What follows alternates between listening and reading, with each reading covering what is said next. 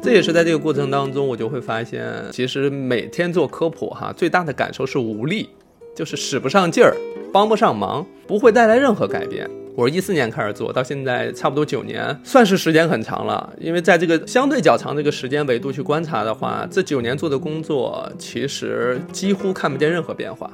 坦率的讲，就是今天接到的咨询跟九年前接到的咨询几乎都是类似的。他说：“你说这网上老说这个黄金生育年龄多少岁多少岁？”那你说，对于那个黄金生育年龄，我干什么不是黄金年龄？他没有说对这个事儿黄金，对其他就不黄金。那那个时候精力充沛，是吧？认知水平飞速发展的一个阶段，我干啥都可以啊。我们看什么科普或不看什么科普，不应该受到自己性别的限制。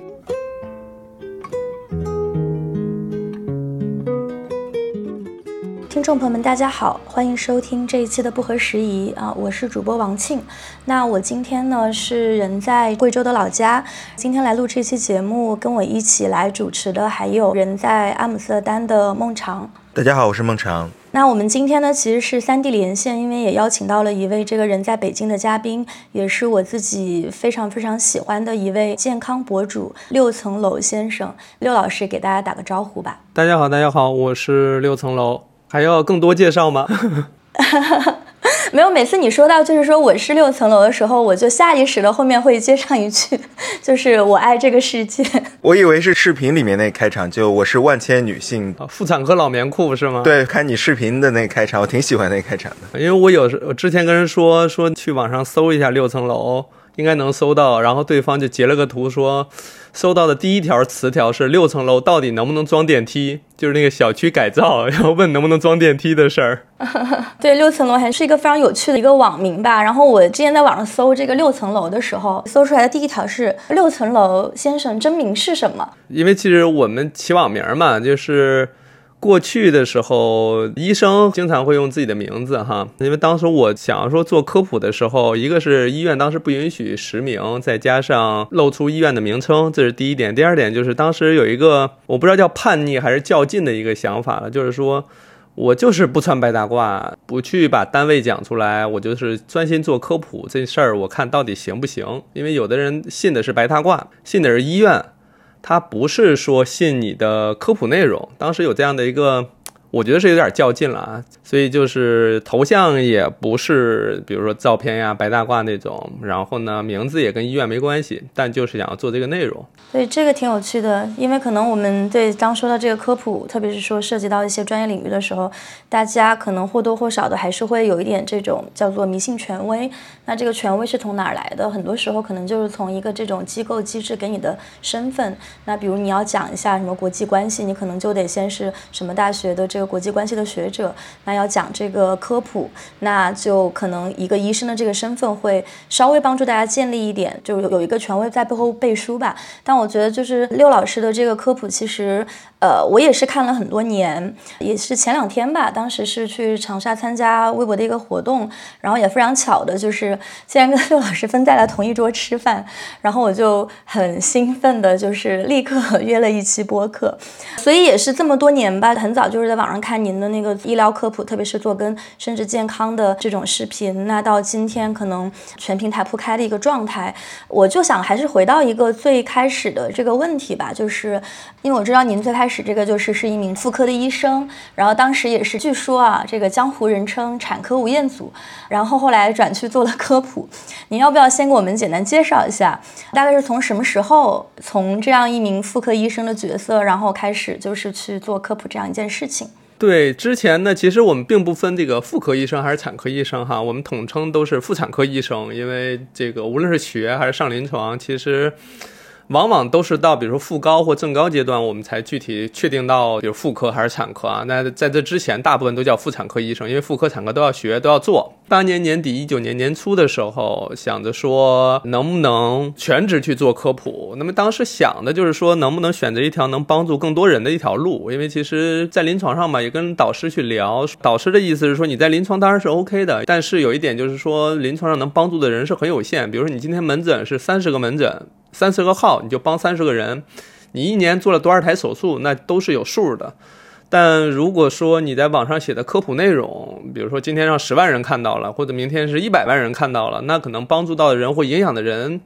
就不是那么好评估。所以一九年年初那会儿就正式就从医院离开了嘛。那离开之后想的是这个大干一场哈，但是你看一九年年底到二零年就就这样了，所以呢。面临的情况其实有点未知哈，但是呢，也没有觉得说这条路有什么问题，因为到现在仍然认认为你只要持续不断做，应该能帮助到人很多。虽然讲的是我自己的事儿，但我还是首先要道个歉啊，就是那天我们在饭局上，王庆说那个说是录播课，然后我说是什么播客，然后说是不合时宜，我就非常惊讶。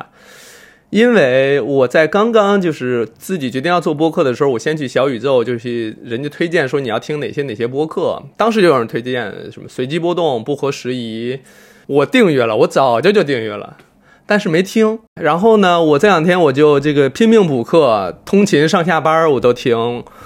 刚刚听完关于之前生育那期探讨，然后还有最近关于 ChatGPT 的这个探讨。谢谢谢谢谢谢谢。呃，对，因为其实我也是上次聊完之后，我才知道原来周老师您自己也是开了一个播客，对吧？但是好像没有做很多的宣传，就是主要我开始知道您还是说这个视频，然后可能微博上。对，那我这个播客相对来讲就玩票性质更高一些了哈，就是。原本是觉得说啊，不会播客也要做科普吧？我就天天做科普，这儿也做，那儿也做。然后，所以后来我就选择这个播客这块儿，就做点自己想聊的，或者说在其他平时的内容或视频当中没法聊，或者是无法展开去分析的一些事儿，我就都放在那儿了。所以呢，它也没什么必要进行宣传，因为大家，我觉得哈，我觉得大家并没有那么大意愿去听我去讲我自己的所思所感，因为大部分关注我的人还是。呃，某种程度来讲，把我当成一个工具人了，就是他要有什么需要的知识点，来这儿查一下哈，来这儿找一找，或者说有什么问题了，来这儿看看有没有现成的答案、现成的内容等等。我觉得这个可能是大家心中的诉求，可能更明确是在知识健康上了。但播客其实你去获取知识还是挺难的，因为你听很长，也未必能找到自己真正需要的知识点，还不如直接对吧？看那些短平快的视频内容啥的。啊，这个是挺有趣的一个观察，但是其实我觉得您刚才说你你现在是工具人的这样一种角色，我倒是看到你在微博上，就除了做科普视频，其实还是有很多的这个观众听众，呃，微博的用户，他们其实会把你当做他们的一个朋友，就是他们会给你就是发私信，然后讲很多自己的困惑。然后有一些是跟这个生殖健康、跟身体直接相关的，但其实也有很多是跟我觉得是跟情感、跟亲密关系、跟周围人的关系是有关系的。所以可能他跟这种，比如说找您，可能跟这种去丁香医生上找一个医生来这个咨询一下，这个身体不好了要怎么办，还是很不一样。它中间还是有一个遥远的朋友的一个属性在。你自己会这么觉得吗？呃，它是有一个非常明确的点的。就是我之前有给自己起了个名字，叫做“没有感情的科普机器”啊，就是每天就是输出知识点，讲知识哈，就是咱尽量把知识讲好，剩下就啥也不管了。但慢慢的开始有越来越多的人开始跟你去讲他的情感上的问题，然后婚姻呀，或者说亲密关系的问题的时候，大概就是在那个节点。后来改名字叫这个“万千女性的这个妇产科老棉裤”。因为妇产科本身就够了嘛，但你加个老棉裤，其实某种程度来讲是加了一些温度的东西，一些呵护关怀的东西进去。主要也是因为在做这个科普的过程当中，我们发现有时候大家虽然问的是知识，但是他知识的这些咨询的背后，其实是有一些更加深层的，或者说更加务实的一些焦虑。这个是我在做的过程当中慢慢发现，比如说。我们经常会遇到有人，就年轻女性哈，或她会咨询自己的这个私处的颜色过深，然后怎么能够漂红啊，弄得粉嫩一些。但你说跟她讲了这个，她就是一个正常的，是吧？女性在成长过程当中，卵巢功能趋于完善，然后就会导致在私处的这个色素沉积，这是一个正常的生理过程。但你讲完之后，你会发现对方并没有因此就焦虑就消失了。讲完这些，他仍然会问说：“他说六老师，这些道理我都懂，但我还是希望他。”颜色浅一点，粉嫩一点。但你再深入问，你就会发现说，哦，原来是他的伴侣。过去可能的认知认为，一个颜色深就是这个性生活丰富，或者说不检点等等，有这样那样的一些误解跟糟糕的联想，因此就会导致这个女孩即使是知道了这些知识，她也很难说坚持啊，用这个知识来保护自己。她可能也不得不在这种亲密关系里去迎合对方的。我们哪怕知道那是畸形的审美，但也会会去迎合。所以这个就体现到，就是在我的工作当中就变成知识是很无力了，科普是已经帮不到对方了。所以就开始涉及到一些情感上哈，就比如说关于这个亲密关系当中如何肯定自己的价值，如何看到自己这所谓的正常就是正常。再有一些，比如说我们的器官呀、身体上，我们追求的是健康，而不必在在这个基础上再去塑造很多的所谓审美的标准呀。或者说很多严苛的，甚至可能危及到健康的方式方法去追求某种审美，所以这也是在这个过程当中，我就会发现，其实每天做科普哈，最大的感受是无力，就是使不上劲儿，帮不上忙，不会带来任何改变。我是一四年开始做到现在，差不多九年，算是时间很长了。因为在这个相对较长这个时间维度去观察的话，这九年做的工作，其实几乎看不见任何变化。坦率的讲，就是今天接到的咨询跟九年前接到的咨询几乎都是类似的，只不过是换了不同的人来问了。但比如说今天还有人问宫颈糜烂到底要不要治疗，对吧？你跟他说了这个词已经废除了，它是一个正常的生理现象。但九年前有人问，今天也仍然有人问。向好来看的话，就说那你说老六的这个工作哈，这个天高海阔啊，还有很大的空间可以做，对吧？还有很多人不了解，还可以做。但你说悲观来讲，就是说你可能做九年、做十年、做二十年，可能也未见得有多大的变化，就只能自己在工作当中寻求那种认同感和价值感。但你要真是要从这个现实生活里去求证它，或去验证它，就还挺难的。对，刚才那段呃，尤其举的这个例子，我记得很久之前有一段著名的公案，王思聪好像在网络上用那个词语去攻击了一个公众人物，还是说一个明星。就是大家认为它代表性生活的平凡，其实就是荡妇羞辱的一部分。所以说我刚才很有感触的听的一点，就是说科普其实不只是在把知识从零到一的传播出去，而说很多时候要跟已存的流行的偏见和谬误在做对抗，而这种对抗是是很无力的，因为对方或者说流行的谬误太强大、太普遍了。那不知道是我们原本可以在教育系统中提供的一些知识，还是这是我们社会文化中更深层的、更难以解决的，比如说关于性别的偏见、关于女性的偏见和歧视。因为这个难度是不同的。原本如果我们的教育可以加入更多的科普、生殖健康相关，那可能也可以解决。但是如果是社会文化的话，好像更困难了。这两种方式其实以前我都想过哈，因为其实教育当中是不是能够解决一部分这样的问题是有可能的。倒也不是要要求所有学生都要像医学生一样，就是那么系统的去学习这些东西哈，但更多的是需要一些健康的通识教育。比如说，大概什么时候会来月经？月经它是一个正常的生理现象哈，应该是跟大家讲清楚，在他们快要来月经，或者说正在马上就要来月经这个阶段的时候，他们应该提前了解到这件事情哈。那就是生理上的一些或者身体发育上的一些常识，其实是有机会在教育当中去解决的。当然，这只是一部分，就是你通过教育能解决所有问题的概率不大，但它能解决一些通识类的教育哈，就是健康教育。那另外一方面就是说，在社会整个氛围当中，其实现实当中的例子就是说，比如说我们教会了孩子性不是羞耻的哈，这就是一个正常的需求哈。然后呢，这个姑娘本身，比如说她得了阴道炎，她会担心跟妈妈讲了我得阴道炎需要妈妈陪着我去看病的时候，她会非常担心妈妈认为你得阴道炎是因为跟性相关。所以这个女孩即使知道自己没有性生活，只是因为这个出去旅游，然后内裤没有晾干就穿上了，然后回来就得阴道炎哈，因为这是一个。对吧？没有性生活的女性也会得阴道炎的一种路径了。那么反过来就是，她花了很长时间去跟妈妈讲这个，去建设这件事情。最后是妈妈陪她一块儿去看病了，她也接受了，说哦，没有性生活也会得阴道炎这样的情况。那这个事儿其实就是我们现实当中处境，就是你教会了一个人，而这个人身边的很多人，整个氛围、整个环境里，他都是一个少数。在那个环境里，他都是一个少，他没有办法用知识去保护自己，他最后就变成了周围人仍然是用着固有的或者说过去的糟糕的一些评价体系去评价你，这让很多人其实没有勇气，因为对于很多人来讲，他其实没有那么强的勇气跟力量去对抗周遭这些，他们甚至有时候会更直白一点，就是说，说刘老师，我能不能把你拉到我们家里群里边，让我让你跟我爸妈他们去说这个事儿，就是 就是。对吧？然后有时候他们会开玩笑嘛，他说我比如我发了一个，无论是公号啊，还是微博，还是 B 站哪里发了一个视频，然后他们就会底下评论说如何让我爸妈很自然的看到这个内容，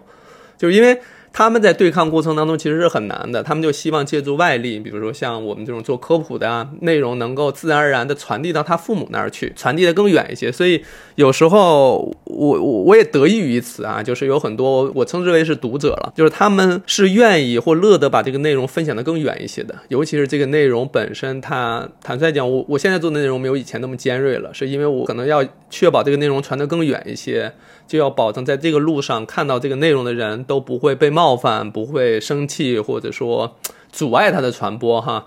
所以就是要比以前要温和很多，但没办法，因为有些很基础的内容是需要传到更远的地方去，这条路上的整个传播路径上的人才能够。对吧？辐射到身边的人，这个我觉得我能脑海里构思出或想象出那个传播的画面，但因为我本身并不是学传播学哈，我能想到那样的一个画面，但我会觉得说这是没有办法验证的，我只能去试图这么做，但我我我是不知道到底这有没有做到哈，到底有没有传到那么远去。哎，我想那个就追问一个问题，你刚才提到说在科普的后期，可能为了传播更广，所以去掉了一部分这种。比较尖锐的内容，那我其实很好奇，就是说，在与生殖健康相关的这种话题上，什么样的内容会被认为是过分尖锐的内容呢？其实是几乎每一个健康的知识点，在传播过程当中，你都有可以非常尖锐的表达方式。比如说，我们前面讲到关于私处颜色，哈，这种什么追求白幼瘦小嫩的畸形的审美。代表了某些人群，就人群当中的一部分人群的那个恶臭的审美，哈，它的评价体系，其实是我们想要把它推翻，哈，或者说想要否定这种，但这个过程当中，其实有中间还有一大部分人是处于犹豫状态的，他是不知道这是有问题的，但你如果告诉他有问题，他是有可能改的，对吧？但是如果语言表达是激烈的，是愤怒的，甚至可能是夹枪带棒的或带刺儿的，那这些犹豫的人在听到的时候，有可能会感觉是被针对了。因为他没有在当下表达反对，有可能就变成了，对吧？这这个话本身攻击的对象，那本来他是有可能修正自己的认知，调整自己的这个对这件事情的理解的。但因为可能，比如说我的某个表情、我的某个语气，或者说某个措辞，有可能让他不舒服了，那有可能这个信息传播到他这儿就停止了。而且在现在的网络环境下，他可能反手一个举报，你这个内容你别想传了，可能就就是直接就删掉了。我我自己经常描述哈，我就很像是在一个夹缝当中，曲率拐弯的环境下，还要尽可能把这个内容传播过去。包括比如说像月经的耻感哈，很多事情。那类似的，包括今天我正好咱们开会之前，我可以给你读一个哈，希望这位观众不会因此感受到冒犯哈，因为我今天刚发了一个内容是讲，有人问这个月经期间到底能不能吃芒果，所以我就查了相关的资料，发现这个其实任何一个芒果都有人说不能吃哈，就是类似这样的一个东西就讲嘛，主要是讲的大家对于月经本身的焦虑哈，然后底下莫名其妙上了热搜哈，我也不知道为什么。然后呢，就有一位应该是一个女性，当然她这个微博上显示的性别是女性啊，那具体是不是我不确定。她就说：“呵呵，一个比女人还女人的男人，女人那点事儿，一个男人精通深邃。”大概意思就是说，你一个男的怎么能讲这个东西哈？但坦率讲，我个人不是很喜欢用女人、男人，可能我们医学上可能称称之为男性、女性哈，就类似这样的很多。因为你要只只是在你自己的这个受众圈层里去传播的时候，大家几乎不会再有这样的反馈了哈。但你稍微往那个圈层外面走一点点，我九年前面临的事情，今天依然要面临。我九年前可能开始做科普的时候，就有人说一个男的做科普是不是变态，是不是流氓？对，现在依然依然是这样，不会有什么太大变化了。对，其实我觉得，在我听来哈，我会觉得这是一个夸奖了。就是因为今天其实有毒的男性气质，就是特别像男人的男人。就说以前可能觉得说，哎，你这人怎么这么不爷们儿？那可能觉得是一个贬损。但今天当你说一个人你怎么这么不爷们儿，那其实说可能你好像在你身上。不太能看到那种就是有毒的男性气质，所以我我的理解中，我反而觉得这个是一个褒奖，或者说是一个在今天这个工作，在今天的这个位置上能够就是取得很多人信任的一个地方。当然，我想就是关于说男性来做生殖健康科普这个事情，可能它也有另外一个层面，就是说一个男性，如果当你比较大的这个受众数量是女性的时候，能在多大层面上真正的理解女性，可能不是说说这个来做这个事儿是一个流氓或者怎么样这个角度，而是说就是作为男性，毕竟存在说这种生理结构上的不同，那在多大程度上可以去就是理解或者共情到女性的一些处境，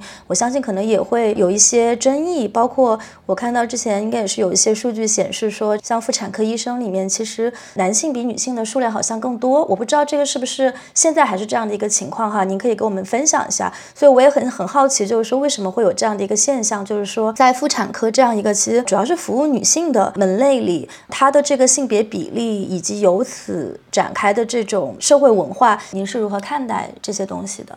我先说关于性别这件事情哈，因为我现在做的这个过程当中，我更加倾向于，因为是人的种类下又分出了男性和女性哈，这是通过生理上的性别去划分的。那对于我个人来讲，我更愿意退回到我就是当一个人就好，就是我可以不必说作为一个男性怎么怎么着，我我我更多的时候可能我是作为一个人，在通过我的学识经验来帮助人群当中另外一部分人，就是人帮人的事儿嘛，这是我个人的理解哈。那。说到这个临床上，比如说性别比例这件事情，坦率的讲，它首先从这个历史阶段上，它是分阶段的。比如在更早期的时候，比如说两百年前或多少年前，现代医学的这个起步阶段，几乎是不允许女性从事妇产科领域的。那时候就都是只有绅士才可以做这个医疗哈，然后呢，绅士当中一部分其实可以做妇产科，所以甚至那时候的患者就是女性患者会认为说，如果自己的医生是一个女性，会觉得很很奇怪。那是非常早期的那个阶段哈，中间有一个小的变化，就是有一些国家会认为说，你必须有过生育的女性，你才能做妇产科相关的工作。但其实我们说历史上有很多非常出名的，比如助产士啊或医生什么的，她是既没有生过孩子，但她也是女性。就打破很多限制，最终也成为了非常有名的医生啊，或者说对于改变医学史的一个很重要的人物。那是那个阶段，到后来就变成了说，其实男性、女性都可以当医生。那到现在呢，这样咱们这个阶段其实就有非常明显的地域上的变化，或者是不同医院的变化。比如说，北京仍然现在有医院的妇产科是只有女医生，没有男医生的。那那个科室，因为我们那时候要去面试嘛，那个科室的领导就会说，面试的领导就会说，招不了这个男医生啊，因为这个科室根本就没有男厕所，也没有男更衣室，不能因为招你一个人，我还要专门去盖这个，这 专门给你弄一男厕所，就够呛哈，就是不太行。所以有一些医院是完全没有的，然后有一些呢医院是招男医生，但是男医生的更衣室跟厕所是跟泌尿外科一块共用的，就是不会单独有你的区域。包括比如值夜班男医生的休息间怎么休息什么之类的，反正就在我刚当时在临床的时候，我有一段时间是要在那个叫应该是门诊还是病房储物间休息。那个储物间就是纱布啊，什么什么换药盘呀什么的，就跟那些器械在一块儿，那有个休息间等等。所以不同医院可能有不同的这个情况，当然有些医院可能能够男女比例能达到一半儿。差不多哈，但有的就是以女性居多，男医生可能是当中一部分。但这里边我想要去表达一个什么呢？就是说。人们的刻板印象当中，通常会认为说这个妇产科干到大专家非常厉害的都是男医生。但这件事情是我在临床上，包括现在有时候跟师姐啊或师兄我们去沟通的时候，会面临一个问题，就是普遍的，就是女医生即使是技术很高超，也非常厉害，专家甚至可能是开创级别的哈这种专家，因为是女性，不知道是社会规训的问题，还是可能自我的认知或等等怎样，他们往往不喜欢抛头露脸。尤其是可能要需要拿奖，比如说科室主任这个位置空开了，需要竞争的时候，同样具有竞争实力，甚至说更有可能带领科室发展更好的女性的专家，往往认为说算了，我就不去了，因为我作为一个晚辈哈，有时候会觉得说啊，明明那么厉害，为什么不去争一下这个位置呢？但是就感觉女性的专家或教授更加倾向于说踏踏实实搞好临床工作，做好眼前的事儿，而不愿意在在这个我理解可能是权力斗争上或怎么着投入更多，所以就变成了好像更多的更高的位置上都是男性。当然，这只是一个因素了哈，这只是一个因素，还有很多其他的因素导致很多可能女性的这些专家教授能够做到这个位置就已经拼尽全力了。坦率讲，很多专家教授也是需要照顾家庭什么之类，这还是刻板印象当中赋予女性的很多责任和压力，他们能够权衡到这样已经非常非常难了。所以，当说有一个什么科室主任的位置，或者说评选院士啊或什么的。都会，反正就是挺遗憾的吧，我自己感知到，所以这给大家造成的好像就是好像这个妇产科很厉害的都是男性，其实不是，有非常多非常厉害的专家，就是女性的老师啊、教授啊、专家，他们是非常厉害的。我当然借这个机会也要打破一下这件事，因为临床上也有男医生，他也不行的。不学无术的水平很次的，仅仅是因为男医生，大家有这种刻板印象哈，就有更多的资源呀，或者是关注倾斜到那儿。但确实我在临床上遇到过，同样也是男医生，但水平真是不行的。现在说起来，希望希望那位老师不听吧。我也很好奇啊，就是说，比如说当时进行说，我想成为一个医生，我要做一个医生，和我要做一个妇产科医生中间的这个决定，一般来说是怎么做出的？就是您为什么不是一个外科医生，或者说一个这个内科医生，或者说一个骨科医生？就这是纯纯粹特别小白的一个问题。这个不小白，这个是我即使是在在昨天晚上，我跟我夫人在聊天的时候，都会说，我们走到今天这一步，其实里边充满了很多这个。随机性哈和这种就未知，因为我们当时到医院轮转的时候，因为那个学医肯定是因为学的这个高考的时候选的专业就是临床医学哈。学临床医学这件事情，最后选择学妇产科或外科的时候，其实分了好有几个很关键的节点。第一就是我们班里到医院去轮转的时候，分成了两波。一波先去外科轮转，一波先去内科轮转。而事实上，目前从同学的就业角度来讲的话，当初第一开始去了外科轮转的百分之八九十都仍然是在外科，包括他后边工作也是在外科系统了。然后呢，当初一开始上临床就在内科的百分之八九十，除了一部分考博的哈，绝大部分也都是留在内科去工作了。也就是说，我们当时只要先分到哪儿，大概率就留在哪儿去了哈。我当时是因为这个按姓氏哈，姓氏首字母进行排序的时候，我是前半波，所以我就在外科系统去了。就二十来岁的时候，要想一个后半辈子要干一辈子的这个专业，其实这件事是不太可能的。尤其是我们家里根本没有人当医生，会给个什么建议哈。当时我们班里有一些同学的父母就是当医生的哈，人家就会后来又选择了口腔啊、眼科，就是相对来讲没那么劳累哈，但是这个收入比例当时认为还是不错的，等等会有这样的建议，但我们那时候没有啊。我们家里就是做小买卖的，觉得当医生就已经很不错了。然后呢，这个选择专业的时候，我其实当时是有三个犹豫的科室，一个是泌尿外科，一个是妇产科，一个是肝胆外科，是这三个科室其实都是外科系统。但当时有很多有一个情况，就是我们班里已经有七八个同学，就是男生哈，七八个都已经选了泌尿外科了，所以我就把泌尿外科排除掉。肝胆外科当时又因为跟的组的问题，因为我跟的是一个胆囊组，就整天是切胆囊，一个月切了一百多个胆囊。我说要去学这个吗？但是呢，这个手术本身，我觉得可能学个几年应该能学会，但只是学会啊，但是离做好还差得远。但是那个时候刚好在妇产科上了一台非常难的手术，就是一个叫是卵巢癌复发的一个手术哈。这个患者本身抱着最后再搏一把的这个想法来到我们医院，说最后咱们再做一次，如果做不了就算了。那导师呢？当时还不是导师啊，当时就是我我们组的主任。然后呢，是下午三点开台做手术，做到凌晨三点。然后我是这个手术台上，就是因为小大夫嘛，可能就是拉个钩啊，就是在术中去学习哈。一个十二个小时的手术，对我来讲触动是非常大的。就当时我会觉得说，不行，我一定要学这个手术。就是那个手术复杂到，又补了膀胱，又切了肠子，又又又又切了肿瘤组织，又接了输尿管，就是。它已经超过了妇科本身的范畴，它已经变成盆腹腔一个巨大的手术。我不知道，我现在说起来，坦诚的讲，就是对于这个手术的难度跟挑战性，是给我带来兴奋感的。我会觉得说，哇，这太难了，这我我我有生之年我要学会这样的手术哈。当然，那个手术本身患者下来之后也还不错，手术做的是非常好的啊。就在那一刻，我觉得说，要不要学这个？当时就是为了学这个手术。妇产科的很多手术，我觉得是很很很神奇哈，然后也很厉害。同时呢，女性其实还有一个关于体内内分泌的一个调节，就是妇产科，尤其是妇科，其实它某种程度上来讲是在外科里边有点像内科的这么一个科室，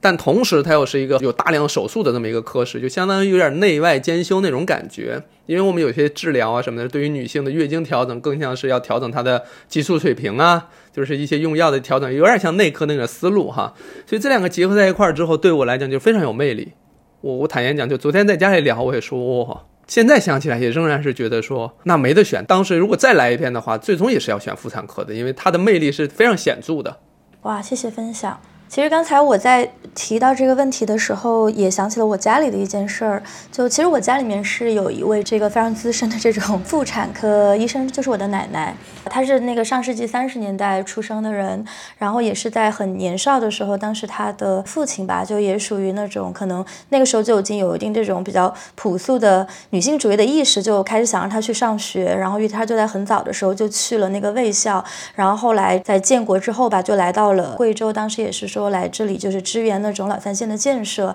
呃，然后那个时候其实贵州的医疗条件非常的糟糕，一个县城里可能很难就是有一所比较像样的医院，然后很多那种农村的病人可能也没有这个条件可以真的说去到医院里面去进行治疗，因为会包括像你的这个怎么承担路费，然后交通也很不好，所以他在大概是上世纪可能五五六十年代的时候，其实就曾经有一段时间就是在做那种赤脚医生，也就是他会一边背着药箱，一边背着。就是我爸爸，就是当时还年纪很小的时候，就他会去到很多的那种呃乡村里，特别是一些村子里，然后去那里就是帮助那边的病人。其实他们当时那种赤脚医生，他也什么病都接，有点像是一个那种全科医生。但他后来发现，其实在这个过程中，最最最需要他帮助的就是那些非常年轻的女性，特别是一些这种年轻的可能即将临盆的一些女性，因为那个时候大家就是国家也鼓励你多生嘛，所以其实很多女。他们一方面因为多生导致这种这种家里面的养育负担其实非常的重，然后那个时候可能也并没有说那种非常成型的这种健康的意识，所以很多人可能就是在家里，并且有时候甚至会遇到一些面临生命危险的一些状况，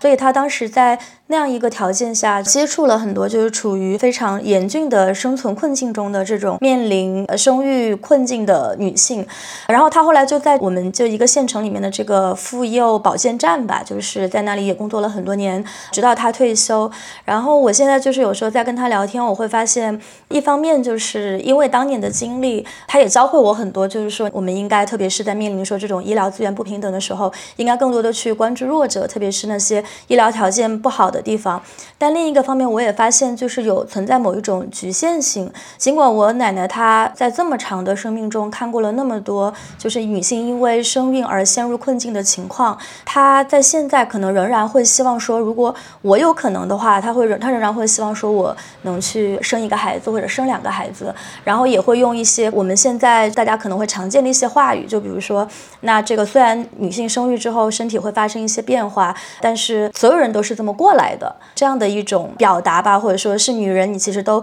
需要去经历这一关，所以某种程度上，我觉得也是有点说去合理化，或者说女性在面临生育的时候，可能需要付出的这种健康的代价。当然，我觉得觉得他肯定是知道，就是这种风险，或者说生育之后你的这种身体健康会发生的变化的。但是另一个方面，我也会感到说，好像有一点点无奈或者失语，就是说上一代的人可能有他们的社会文化的一些限制。但是我们到了今天这一代，新的这一代，在现在可能信息已经比较充分的情况下，我们应该就是如何更合理的，或者说更平等的去看待说女性在面临生育的时候所需要付出的这种健康的代价。我说的可能有点长，但是一个我自己还对蛮困惑的一个问题。对，但这个这个其实是一个很好的问题哈，因为我最近也在思考这件事情，就是比如说我们在说到过去的人是如何看待这件事情的时候，因为我们一方面要看到这个人本身对这件事情的认知哈，他是否有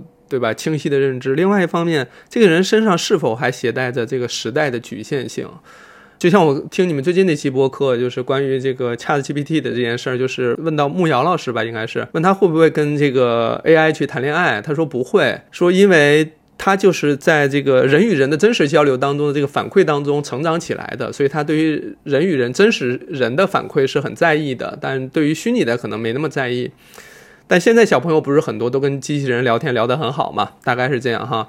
那我会觉得说，过去的人可能在他们生存的那个年代。也带有着非常显著的这个时代的局限性，哈，就是我过去就说起来就说，你看这些人过去没得选，现在明明有选择了，为什么不跟年轻人讲一讲这些风险跟问题啊？但是那些人他们可能身上携带的就是成长过程当中不断打下的一个烙印，就是这个生孩子好像是女性必经之路，这是一个必须要做的事儿，这是人生路径上必须要经过的一站，而不是说它只是你的一个选择，让他们认识到这是一个选择，这件事情对他们来讲就已经造成很大的恐慌了。就是，哦，这事儿原来还能选，他们因为没有这样的选项，他们没有这种可以生也可以不生这样的选项的时候，当面临现在的人有这样的选项的时候，怎么说呢？就对于老一辈的人来讲，他们其实对于这种处境是很无措的。你坦诚讲，他们比如说表现得很激烈，他们说你你你你怎么可能结了婚不生孩子？你怎么可能不生孩子呢？他们表现那段虽然说是愤怒哈，虽然是是是恼羞成怒那个状态，但我会觉得说他们有就是更底层的是一种无助，他们不知道这种处境要怎么去面对哈，去处理。因为在他们年轻的时候，这件事不用去有任何质疑或犹疑，说，呃，哎，能不能不生，对吧？那个时候好像没有这种，绝大多数人没有啊。当然也有人过去也有这种，比如说六十多岁啊，或多少岁的丁克也存在哈。但现在就是说。到现在这个情况下，已经有了这样的选择，大家越来越觉得说它可以是我人生的一条路，我可以走这条，我也可以走那条的时候，我觉得是两代人本身对这件事情的认知上的一个碰撞，就是很难说处理得很好。尤其是现在年轻人越来越觉得生育是一个选择的时候，他们是无法理解老一代人就是这么一路走过来，中间没有任何怀疑，没有任何质疑。的那种那种做法哈，尤其是这两代，经常我收到一个私信，就是这个女孩已经怀孕了，已经生完孩子了。这个过程当中，她经历了很多痛苦、难受，她都会非常愤怒的把这种情绪投入到自己的母亲身上。她会说：“这么痛苦，为什么你也生过？你不告诉我？你经历了这么多痛苦，这么多问题，为什么不跟我讲？你哪怕跟我说一说，我心里有个数，我提前做准备，好不好？”我不会说，因为你说了我就不生，我还是喜欢孩子，还是想生。但如果你能更早一点告诉我，让我心里有个准备，一定比现在好。这种情绪是很激烈的，就是他们有时候会质问啊，就是当然不是质问我，他们会说，为什么他们明明有痛苦，因为他们现在有些子女，尤其是陪着母亲要到妇科门诊去就诊，比如说，因为他们这个年龄大了之后，可能有漏尿的。有脱垂，甚至有当初的侧切都没有长好的那种情况，就是非常严重影响生活质量。但是老太太就这么多年就一直忍，因为一方面不好意思讲，另外一方面他们从内心会认为说，人人都经历这条路，我要是把这个痛苦讲出来，会不会太矫情了？尤其是在过去，很多女性的痛苦是不允许被表达的，就是你表达痛苦，则会被这个。贴上所谓的不懂事儿的标签，因为那个年代对于懂事儿、乖巧、什么贤惠、什么之类的，有还是有一些这种追求的。当然，现在我们就说这些词听上去就令人生理上就会有有不适感哈。但那个年代有那样的追求，所以导致很多人他们有痛苦，他们要么觉得说说不说，反正你都要经历。就不说了，或者说说了也没用，甚至有很多女性会被规训说，就是这这个人生就是痛苦的，就是你你要承受痛苦，你要经历痛苦，所以导致比如说有很多人就连月经，我们告诉他有一些缓解办法，他也不会采用，原因是他担心妈妈说他，他担心身边的人会说，这这痛苦是本来就要承担的，你你你怎么可以活得不那么痛苦呢？就是你居然胆敢让自己活得轻松，让自己快乐。会认为是不被认可的，不被允许的。当然现在其实你看，这就是两种认知哈，在碰撞的一个阶段了。所以我在网上经常会做，尤其是今年开始要想要做这个女性，跟大家去探讨生育的损伤的问题。我我最一开始起的这个这个话题词叫直面生育损伤，然后呢就是发一条就上热搜，然后导致这个平台就要给我打电话说说能不能不要这么尖锐，是吧？不要给人感觉好像现在处在一种要跟人对着干的意思哈，就是明明现在就要要鼓励大家生育，你还整天去科普这个，还要直面生育损伤，你到底要干嘛？跟国家对着干。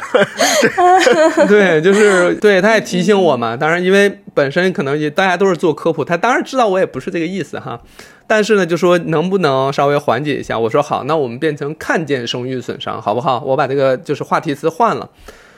看见生育损伤这件事情是什么呢？就是有没有这种生育损伤的客观存在呢？有。它有没有存在比例呢？有。它有没有这种轻中重度这种不同的等级呢？有。它对生活的影响是不是也分不同的级别呢？也是有的。那包括能不能预防，能不能缓解，能不能治疗这些事情，能不能跟大家比如相对理性的去探讨这件事情，而不是说我们谈到生育这件事情就是啊那么多恐慌，那么多焦虑，那么多这个损伤，我们我们我们就是。你看，讲到这的时候，其实里边更多包含的是情绪，允不允许在这里边我们包含一部分知识，包含一些基于事实数据的一些探讨，比如说这个盆底的脱垂发生概率是多少？哈，这个会阴的裂伤，轻度的时候有多大影响？重度的时候是什么影响？怎么处理？等等，我觉得是不是可以在这个领域里有一些理性的探讨，让大家看到，即使有人选择说，啊，那我确实是想要生孩子，那我也提前知道了当中的风险跟问题，我有机会通过我自身来判断权衡利弊，看看我能不能承担这个生育选择带来的结果。如果说我 OK，那么这种选择是我自主做出的选择，那我要承担的痛苦，其实我心里也是有数的，总比过去那种。没有选择被卷入到生育当中，我觉得会稍微好一些哈，因为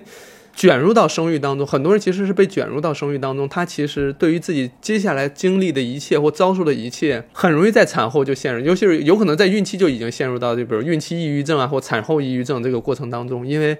这一切都跟他想象中的不一样，他面临这一切都是无序的，都是失控的，甚至是不可逆的。那你当他看到说这种不可逆的事情发生在自己身上的时候，他又完全没有做准备，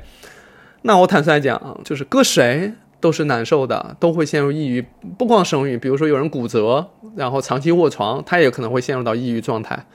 对吧？这种都会客观存在。对于处在那种状态里的人，现实处境是能不能更前置的看清这些事儿？对你说的，我特别有感触。我想分享一个也是自己身边朋友的一个故事吧。你刚才提到，就是说这个也会有年轻的女性在生育之后，就有一点这种责怪自己的这种母亲或者家里面年长的女性说，呃，生孩子这么痛，或者说这么痛苦，那为什么当时不告诉我？我也是意识到，我们从家中年长女性的身上得到的关于生育的很多信息，它是经过了层层过滤的。因为家中年长女性，她们可能会在跟你对话的时候，某种程度上已经站在了一个希望说服你去生孩。孩子，然后希望跟你表达说生孩子是一个美好的事情，这样的一个角度上，但是我从身边同龄女性中得到的这种印象，或者说这种知识，或者说观点，其实是很不一样的。我先说一下我自己对生孩子这个看法，可能有一些听过我们播客的朋友会觉得我是不是不想生孩子，包括我妈在听了我们播客之后，都觉得我现在已经加入了一个不生孩子的邪教。但是我觉得我自己也没有说就是一定不生孩子，但是我也没有觉得说我一定会生孩子。我觉得我唯一坚持的一个原则就是说，我觉得生不生孩子这个事儿，它得是我自己的一个决定。就是周围的，不管是说我家里人，或者说我的同龄人、我的同事、我的领导，我生活的这个社会，我希望尽可能多的，就是独立于这些东西去做选择。那当然，这个肯定是不可能的。就是你任何的选择，我觉得都是会受到社会结构的一点影响。那么，就在我正在思考说，我在了三十出头的这个年纪，我我要不要生孩子？要不要？比如说，生孩子是一个未来一两年的计划、三五年的计划，还是十年的计划，还是说我永远都不会生？这样无数个选择，当这些选项都变成我的一个可能的时候，我会去搜集一些信息嘛？那这个信息的一个很主要的来源，当然一方面包括像这种网络上的科普，你可以去看书，但其实更直接的来源还是来自于我身边这些同龄的、跟我状况很类似的同龄的女性。那以前有一种说法就是说，哎呀，等有一天你身边的所有的女性朋友、你的同龄朋友，大家都生孩子的时候，你就肯定也会生啦。因为你如果不生的话，你都找不到人出来陪你玩了，有这样的一种预期。但我却发现，其实我在疫情中间有不少同龄的女性，都是在疫情这三年，然后开始生宝宝。然后我却是在接触了他们的故事，近距离的就跟他们去谈论过，说生孩子这件事情对你来说意味着什么的时候，呃，我会觉得有一点打退堂鼓。当然，也有遇到一些我觉得非常有具有韧性、非常非常美好的这种非常幸福的一些故事。但是更常见的，我觉得其实还是像刚才六老老师提到的那种，就是说，好像在生孩子之前，对这种可能造成的生育损害，它可能还不光是说。身体的损害也包括对你精神上、对你精力上的一个占据，你的整个生活方式遭遇了很多的变化，就对这个东西他没有一个很好的预期。就包括我有一位朋友，也是他是在荷兰生的孩子，之前的时候是对，比如说觉得是不是要这个哺乳喂养这件事儿，他之前是很希望说不要去哺乳喂养，因为他很想在生了孩子之后还是能能够保持一个事业上就是更多的时间，或者说不要特别影响自己的这个事业的发展，他需要经常出差什么的，所以希望说能够尽。早的把自己从这种哺乳的职责中解脱出来，但是在生了孩子之后，就很快发现自己被裹挟到一个关于母乳喂养的压力当中，就是好像如果你不去母乳喂养，你就变成了一个坏妈妈。然后这样的压力其实在中国存在，在荷兰其实也存在，就是任何社会中其实都存在。我觉得一部分人大家对于生育的这种看法是很不一样的，所以也是让我就有一个很深的感触，就是好像生育这个事儿，我们其实是我们人类就是自古以来一直在。处理、一直在面临的一个事儿。按理来说，我们对它应该不陌生。但是另一个方面，我又发现，在不同的这种生育选择，是不是生、怎么生、怎么养，这个上头存在着巨大的差异。然后有时候这些差异，它甚至可能可以变得很政治。分享这样的一个看法，也是我觉得最近我们在节目当中比较多的去谈到说生育的一个原因吧。就是我觉得我们面前面临的这种信息和选择，其实是非常非常多样的。但是你要怎么样去处理、消化这些信息，然后怎么样去让它就是落实到说你个人的选择上，这中间仍然存在非常非常多的 gap。我顺着你这个说一个我真实经历的事儿哈，就是之前也是去某个那个博主那儿去录播客哈，录播客过程当中呢，那个博主就说他没有生育的打算，他就是他自己没有这样的计划。那从我的角度来讲的话，那当然那是人家自己的选择嘛，那我就顺着人家的话说哈，就是他说没有，那我觉得对吧，也可以啊，你看都是个人选择哈。那你将来说，如果说你说你改主意了，其实也行，怎么着都行哈，对于我来讲。然后呢，就是录完这个之后，播客就发了。发完之后呢，这个女孩的妈妈专门注册了一个微博，然后找到我的，给我发私信说我撺掇她女儿这个不要生孩子，或者说 说说邪教教主，对，说这个他女儿不生孩子，你也不劝哈，你甚至还顺着他话说，还怎么怎么着，对吧？能看出来那个阿姨其实也挺生气的，就是她那个感情是真实的，就是她真是觉得女儿选择不生孩子这件事情对她来讲是是一个很痛苦的事儿，她也很愤怒的一个事儿。然后呢，那个我还专门发出来了，然后那个博主还专门找过来说，嗯，我看那个措辞应该就是我妈发的，就是会来聊这件事情，所以我就会觉得说，就是很多人其实，在做自己的选择的时候，哈，他确实要清楚自己可能要面临很多周遭的一些影响，哈，或者说各方压力都会来，哈，比如说我的妇产科医生，哈，我师姐，他们当中有人选择生，有人选择不生。即使他们都是学妇产科的，那整天临床见那么多病人，对吧？各种风险问题这都不用说，他肯定是非常清楚的。其中也有生的，也有不生的。那选择不生的，我师姐那个师姐呢，她就说我不是因为风险问题，因为我本身学医的，对这块发生概率什么我也了解，我就是没那么喜欢孩子，她就是没那么喜欢，她就是觉得生活当中没有孩子也可以，这是人家自己就表达的。然后呢，她也说，而且我经常在网上说的那句话，其实就来自于这位师姐啊，她说。他说：“你说这网上老说这个黄金生育年龄多少岁多少岁，那你说对于那个黄金生育年龄，我干什么不是黄金年龄？我搞科研也是，我我学手术，我我创业，我做什么不是黄金年龄啊？他没有说对这个事儿黄金，对其他就不黄金。那那个时候精力充沛是吧？认知水平飞速发展的一个阶段，我干啥都可以啊。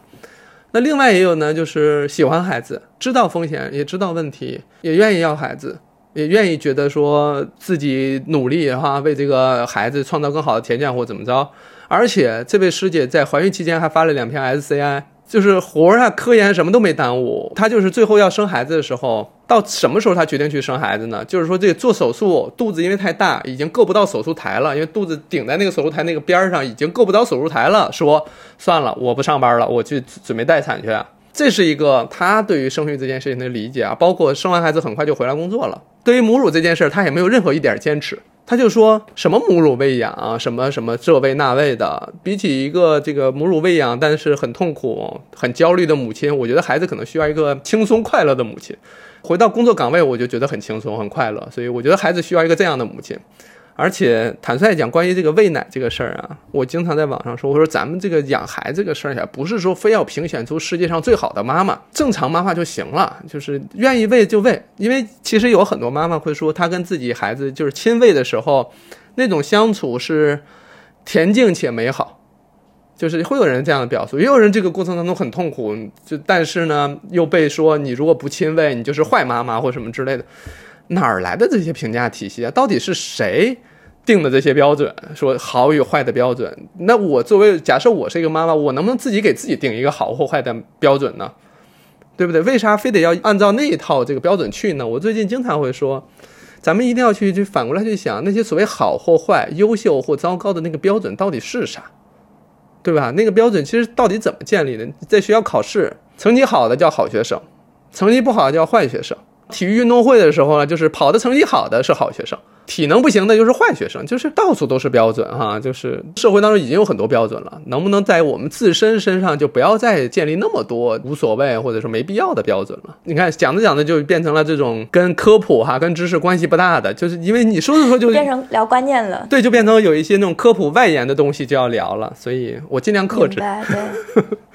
挺有意思，我注意到身边朋友就是在做出生育决定的时候，现在他可能跟伴侣之间，包括可能跟男性一起，大家会共同的做很多知识上的准备。他们肯定在搜索到的知识中也有六老师的科普，肯定是会做很多关于生育准备上共同来做出信息的分析、收集以及知情。我觉得这可能也是一个世代之间的。进步吧，就可能现在的年轻人，这不仅是说女性自身的一个问题，或者说你的身体的变化，也是他的他的伴侣的一个很重要的责任。那我想追问的一个就是说，我们既然聊到这个最佳生育年龄，反而我作为一个男性，成为了我这个赢得战略缓冲时间的一个说辞。也就是说，由于这里打引号，由于男性没有最佳生育年龄，所以说我就可以告诉外界的压力，包括告诉，比如说告诉我妈说，哎，不用着急，不要催我，因为呃，男的。不用着急，就是因为没有这个最佳生育时钟的压力，所以说我不知道这样一个我用来作为说辞和自我抵御的这种说辞，其实是不是靠谱和有效的？也就是说，男性是不是也存在一个所谓的最佳生育年龄？因为这是我长期用来自我保护的。说辞嘛，我很需要它，所以说，但是我不知道这个说辞是真的是假的。那我还有点犹豫，要不要把这个实话讲出来，把这个保护罩给你打破？这样到底是？说完我就焦虑了，录完这一期我就着急了。对，倒也是，但是因为从这个有一项研究啊，是过去这个四十年追踪的男性的整个，比如精液质量啊或什么的，得到的结论就是在近四十年，男性的整个无论是数量还是质量上都在下滑。而这个下滑没有变得平缓的趋势，就是应该会进一步下滑这样的一个情况，那肯定是跟外界很多因素相关哈，所以有可能说，在对于具体个人来讲，他可能没有所谓的什么最佳生育年龄或最差生育年龄，可能没有这种，但整体上在他的这个人生维度上，他可能这个整个精液的质量也好啊，或数量都在下滑，都在一个下滑的过程当中。那你说，如果都是下坡路的话，哪儿还有什么最好不不最好呢？当下可能最合适，对吧？那你往后可能这过，它还是会往下走哈。一方面，我们去讲说没有所谓的这个最佳生育年龄，它其实跟男性、女性其实都有点关系。因为你从另外一个维度，我们刚才讲都是生理层面上啊，什么最佳生育年龄或什么的。但其实对于所谓的最佳生育年龄或者说黄金生育年龄这件事情，是要掺杂很多其他维度的思考的。举个例子，比如说咱们国家定的这个高龄产妇是三十五岁。所以一般会就是临床上啊，如果你有生育需求的话，医生会建议你尽量三十五岁之前生哈。但是呢，这个三十五岁是由咱们国家基于实际的医疗情况、呃什么生活水平或者说医疗条件去画出来这条线。我应该是之前看了一份研究，说这个德国的平均生育年龄是三十五岁，也就是说，其实德国有相当一大批人可能是三十五岁甚至四十岁生的孩子哈。这个线画在哪儿？每个国家是不太一样的。那有可能在那个物质条件更差一些，或者说医疗条件不丰富的地方，所谓的那个年龄可能要更早一些了。所以我们现在可能更多的倾向于去聊，不是说什么高龄产妇，或者说拿年龄去做划分，而是拿你具体的身体情况去划分。往往会认为说有一些是高危产妇，你比如说你二十七八岁，但你有很明显的高血压，那我们也会定义为是高危产妇。我们把这个生育过程当中的危险程度，或者说一些危急情况发生的概率较高的人群，我们定义为是高危产妇，而不再说单纯以年龄进行划分。因为你比如说，同样是一个三十五岁的女性，可能比如说上海、北京这种相对稍稍微发达的一些城市，而且她可能方圆家里方圆五公里有三家三甲医院，假设就是医疗条件很好。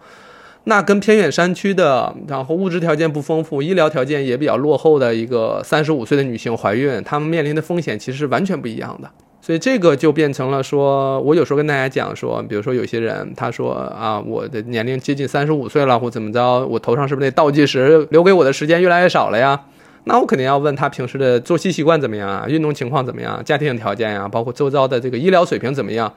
这些都变成一个更加多维度综合的一个判断，而不再说仅从年龄去判断一个人适合生育还是不适合生育，该不该生育。你现在感觉感觉起来是不是就挺粗暴了？就仅从年龄角度来讲，哈，是是。哎，说到这儿，我觉得很多人其实去香港除了买保险之外，有一个很大需求是打 HPV 疫苗，因为大家说香港那边比较好，可以打到九价，防这个宫颈癌、子宫颈癌。在香港，他会提到说，哎，最佳的年龄是在，比如说可能三十岁之前最好能够打。但其实，在很多国家，这个 HPV 疫苗是作为一个公共卫生福利来提供的，是免费提供的。你可能在十几岁的时候就打了，就是所谓的最佳年龄是你如果这个公共卫生里面有供给的话，有福利供给的话，人在很年轻的时候就打。看到二零二二年，好像内地也开始说推广这个 HPV 疫苗的免费接种，我觉得这也是一个也是一个进步吧。当年大家都跑到香港去打，我在香港问别人，我说，哎，男性 HPV 疫苗是不是男性也应该打，或者说可以打？然后其实他们说是的，但是大家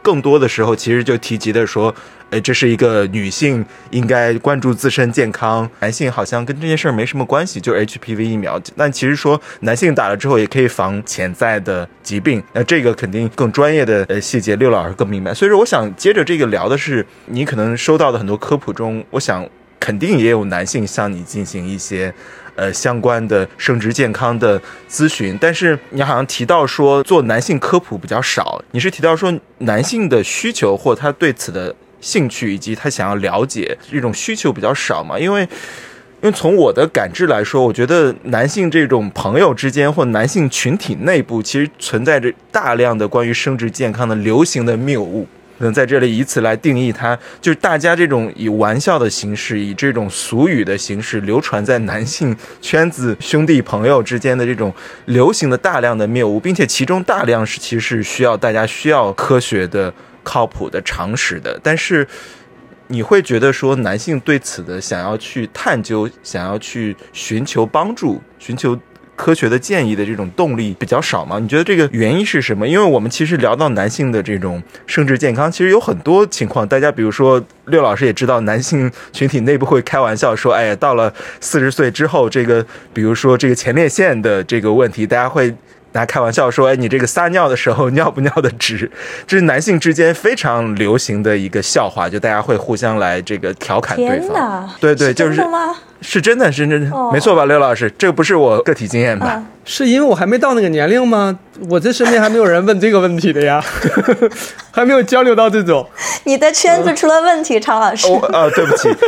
因为男性之间会会说这个，会说哎，这个你你这个什么，不管多么注意身体，比如说少抽烟、少喝酒，但是可能你到了中年之后，都会都可能会有这个前列腺的困扰。包括这个男性，可能我不知道，就是我看你的那个科普视频中也提到尖锐湿疣等等，就是男性其实不是没有生殖健康的困扰和问题的，但是他是不是对这种科普的好奇和和主动去寻求科学建议的需求就少一些呢？因为刚才讲到那个关于 HPV 疫苗哈，我们先说这个，其实从无论是世界卫生组织啊还是哪里，都其实在讲，就是应该是男女一起接种的啊，都是建议。但是咱们国家其实目前还没有实现说。在国内可以那个接种男性可以接种疫苗，但是未来有可能是要放开的。包括现在各个地区啊，已已经开始跟适龄的女性去接种 HPV 的疫苗，呃，未来可能会进一步扩大。然后一个是这个地区会会扩大，一个是接种人群会扩大，另外一个关于接种年龄也会再去进行扩充哈。因为普遍来讲会认为这个疫苗，就有些人会说叫是宫颈癌疫苗，其实它本身要消除宫颈癌，它当然也消除跟 HPV 感染相关的其他疾病了哈。这是这部分，但是呢，也确实有很多男性是要发微信问我说哪里能给男性接种 HPV 疫苗，他会想办法去打嘛。这当中是有一部分这样的，他对于健康是有关注的。包括我们经常会讲的说，男性感染 HPV 之后，他引起疾病的概率是低很多的。他大部分时候更多的是扮演一个叫什么病毒的寄主或者说是一个传播者的一个角度，就是因为他感染没症状，他也不会主动去查。在他不知道的情况下，他就感染了，并且在同房过程当中可能保护不到位啊，或者说措施不到位的情况下，可能就传播了，他自己都不知道有这样的事儿。所以我们建议说，男性也打上，一方面保护自己，另外一方面也是保护伴侣哈，双方的一个都保护的一个作用哈。这个角度确实没问题。但是呢，就是现实生活里，因为我本身学的是妇产科，从专业角度来讲，我去科普男性健康这件事情呢，是有点超，有点像是医学的那种超范围职业。就是我我超过我的范围去去讲这个东西，其实是个人觉得是有点局限性的。首先是比如说女男性健康，他们可能每年哈有新的研究，有新的进展，指南有新的更新变化，我不确定我可以对吧？很多时间都都能留意到这些变化。那有可能我现在讲出来男性健康的知识都是三年前的了，它可能时效性上或更新上不太行，所以我往往就没那么大意愿去讲，因为。如果说知道自己这方面没有那么多精力的投入，又大言不惭去讲的话，很容易造成误导，这是第一点。第二点就是因为网上有很多确实是泌尿外科或男科的医生，他们去讲这个内容，显然要比我更加对口一些哈，专业上对口。但我跟他们聊的时候，他们也反馈说，男性在公开场合去怎么着去表达关于这个男性健康或疾病健康这块，往往他那个病耻感是更强的。因为可能很多男性哈，从小被放在男性这个位置上教育起来之后，他们对于疾病的恐慌，甚至会认为很多情况下那个自尊都建立在比如说器官的大小上啊，比如说性经历的丰富上啊，这就很多这样的一些联想都是建立在这些上面。所以很多人就会说，比如说我之前在网上说啊，我说随着年龄的推移，男性整个性能力哈，包括意愿跟能力。可能在三十岁之后有一个断崖式下滑这样的一个曲线上的变化，我就说这个嘛。然后就有人问说：“那老六你呢？对吧？”我说：“我我早就下滑了，我可真是断崖式下滑的非常厉害，对吧？”然后，然后就会有人说说啊，老六这么直言不讳讲这个事儿吗？我说生理层面上的事儿不可逆啊，我也是个普通人，那对吧？我就符合这个曲线呀，那有什么可说的？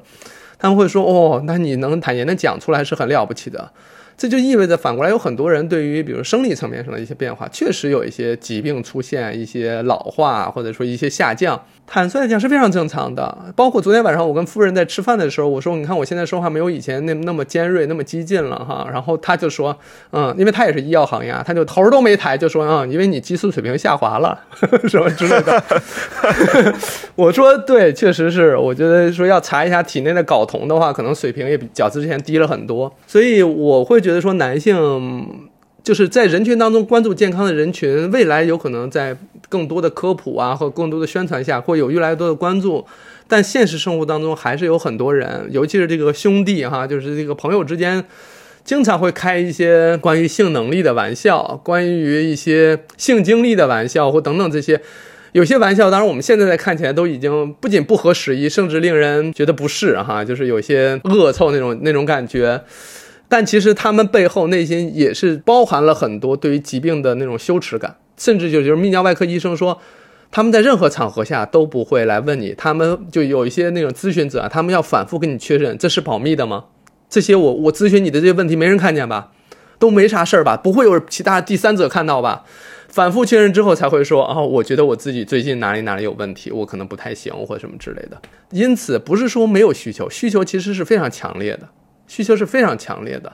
但是这些强烈的需求都映射到了一些更加隐秘的渠道上，甚至比如说，我不知道你有没有看过，是阿里药房还是哪里的一个药房，他们会会每年会出一个这个这个年报啊或什么的，说卖的最多的三款药啊或三种产品什么的，其中就包含关于男性能力啊什么什么之类的一些药物了啊，就是你就能感觉到他们背后有巨大焦虑，有巨大恐慌，甚至。在大多数时候是没有办法提及的，就没有办法说，对吧？大大方方说说我不行了，我得需要现在需要借助医疗手段，协助我了。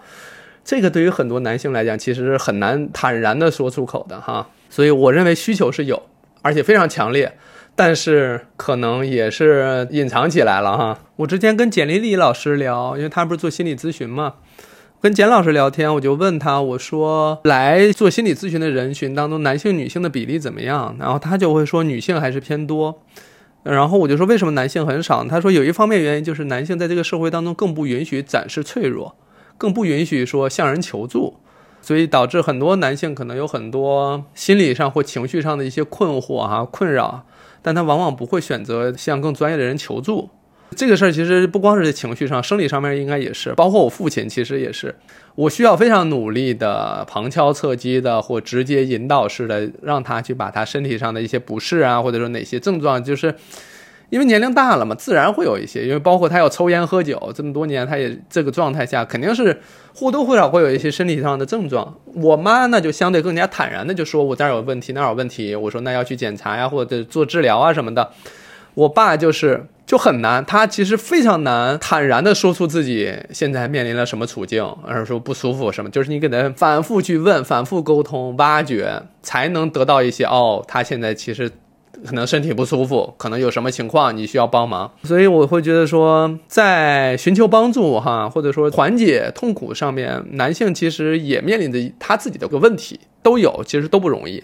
还有一个想问的，说到这个男性的这个困惑实在是太多了，因为我看到六老师还专门科普过在自己的频道上，呃，就是说大家很多时候关于这个生殖健康的困惑来自于小黄文，甚至我们大家都知道，很多人关于性知识相关的来自于小黄片，对吧？这个其实在流行在，尤其在。又说到刚才这个男性的这种朋友之间的这种恶臭了，这个其实可能这个大家关于生殖和呃性知识相关，往往由于这个性教育的。缺乏在我们可能成长的时候，现在可能好一些了。其实往往大家通过这些青春期的时候小黄文、小黄片，这个毋庸讳言，我也是经历过这个这个时代的，在成长过程中，大家这种流传在男生之间的这些，就试图去去了解，但是这很多时候了解到其实错误的。我想我们可以就着这个聊，就是有哪些非常明显的或非常严重的谬误，其实我们是往往来自于这些小黄文、小黄片。对，因为其实我我称之为大家，就比如获得这种所谓的性的知识，哈，对我称之为叫散装性知识，就是东拼西凑的，然后各地找了点儿啥凑齐。因为其实你如果比如家长不讲，学校不教的话，人就是孩子们心中的好奇是挡不住的，他一定会从各种各样的地方找到一些信息，把那个东西拼凑完整。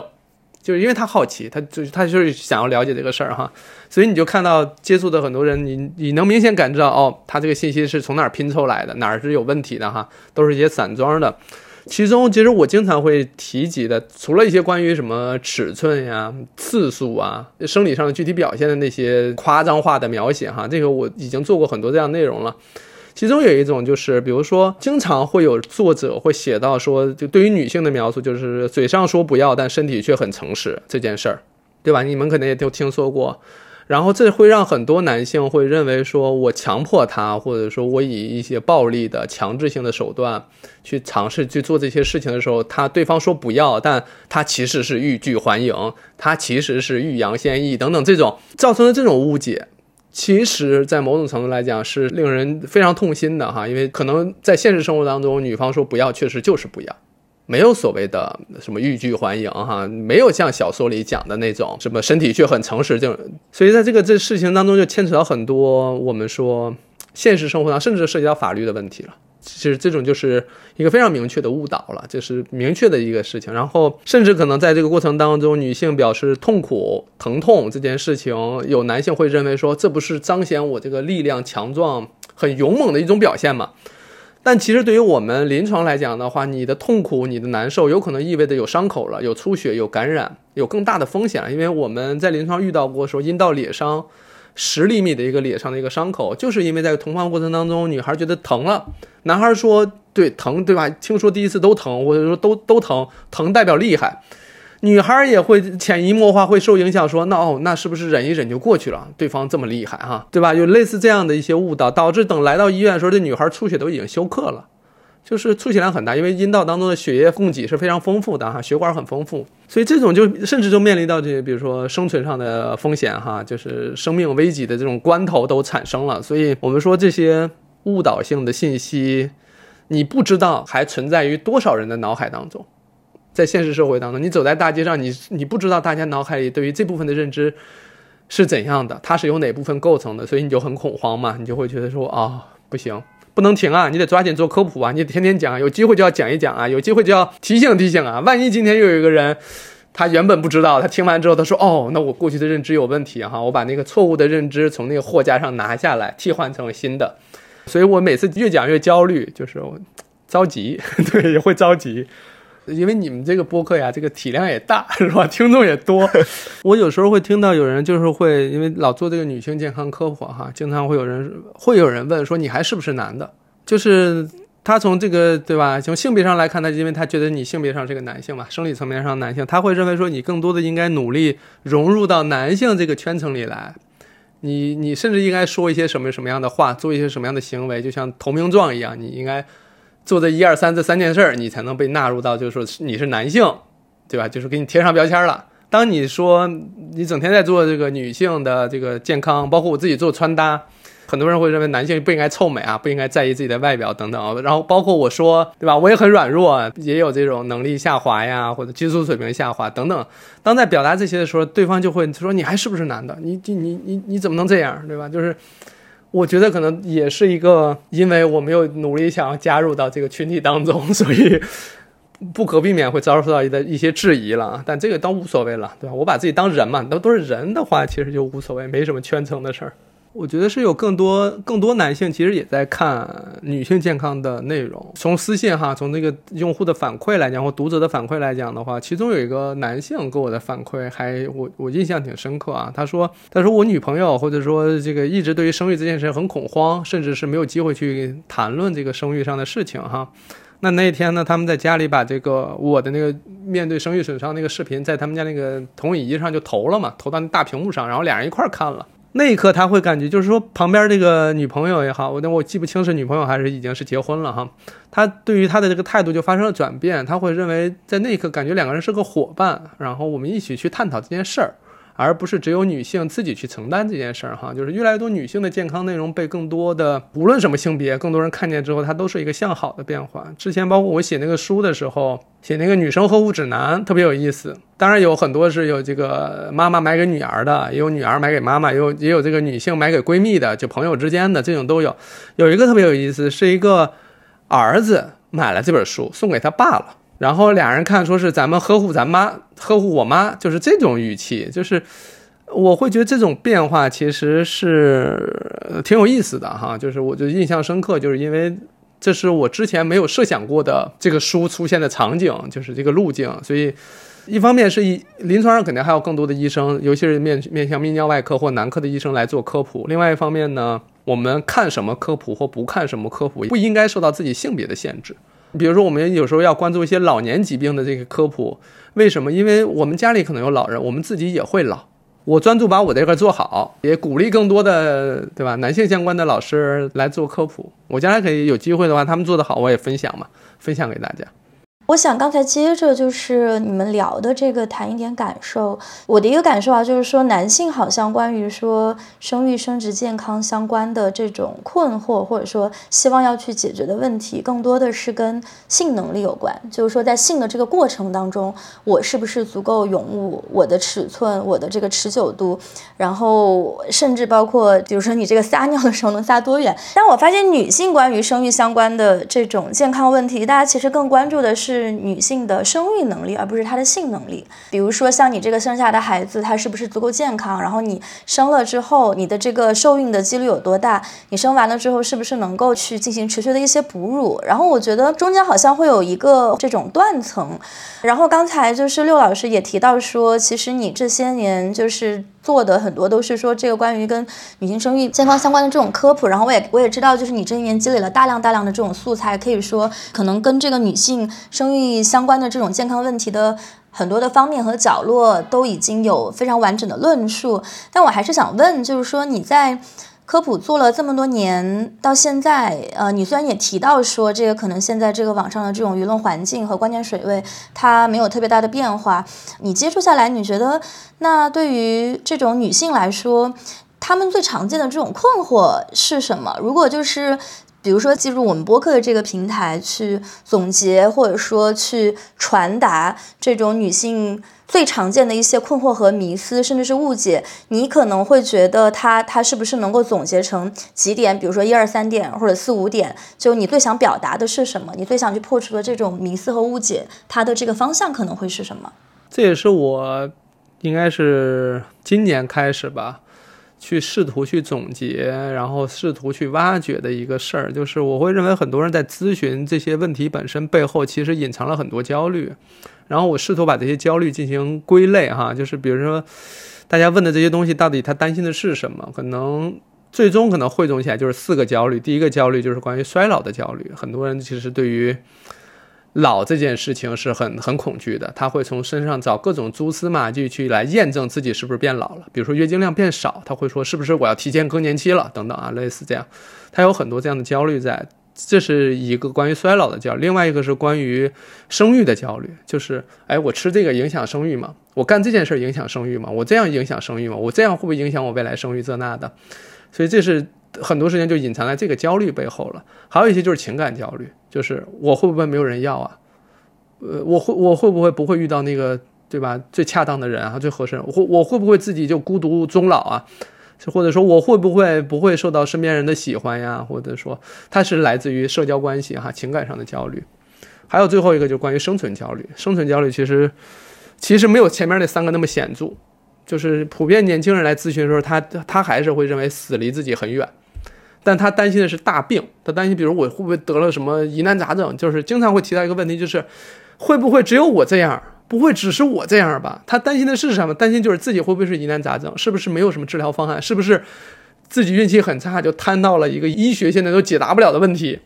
他是很害怕这些事情的哈。我很多时候在网上去做科普讲什么东西的时候，我都是跟大家讲。你提的那个问题本身并不是很可怕的一个事儿，之所以让你觉得那个事儿是一个很可怕的一个情况，就是因为你内心的焦虑放大了那个事情本身。比如说月经量减少这件事情，那有可能你熬个几天夜，你最近休息不好，你情绪不好，月经量就有可能减少，但这并不代表的是你衰老了，这只是一个正常的一个生理变化。但是因为你内心本身有焦虑，然后你还跟这个焦虑挂钩了，一旦挂上钩之后，那个问题的危险程度就被大幅度放大。比如说，他们就是说白带当中带一点血丝，他就会就非常焦虑。他说：“我我在网上查了一下，白带当中带血丝，提示是宫颈癌。”我说：“这这 这肯定是对吧？又是某搜索引擎上的问题，对吧？”我就说：“不不不不，宫颈癌的一种临床表现是白带带血丝，但是白带带血丝的疾病有好多种，其中有一有绝大多数都是这个根本不用管。”过两天自己就好的，就是不用完全不用焦虑的事儿。但是他非常害怕他，所以他一上来就会挑那个最可怕的病，跟自己身上去套。所以这也是要反复去讲。他们有时候会说：“哎呀，老刘，你这个这科普内容很很有温度哈，就是很很温暖，很照顾人的情感。”其实是因为这些问题背后的焦虑，